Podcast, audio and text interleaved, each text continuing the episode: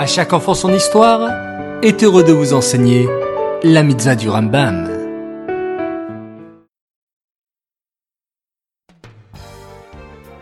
Bokertov les enfants, j'espère que vous allez bien, que vous avez bien dormi et que vous avez fait un excellent Modéani. Baruch Hashem. Aujourd'hui, nous allons étudier la mitzvah négative numéro 137 du Rambam. Nous sommes le 29 Rejvan. Écoutez attentivement. C'est l'interdiction de consommer une partie des sacrifices ou de la terouma pour une fille de Cohen mariée à un juif avec lequel elle a l'interdiction de se marier.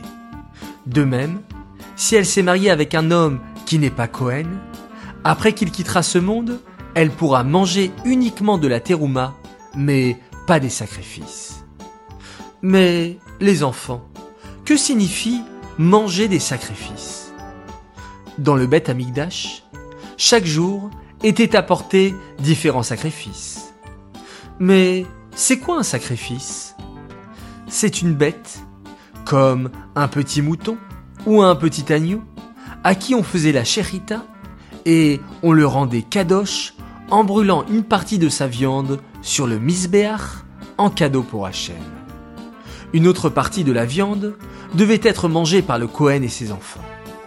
Cependant, le Rambam, dans cette mitzvah, nous explique que si une fille d'un Kohen s'est mariée avec un juif qui n'est pas Kohen, elle ne pourra plus manger des sacrifices.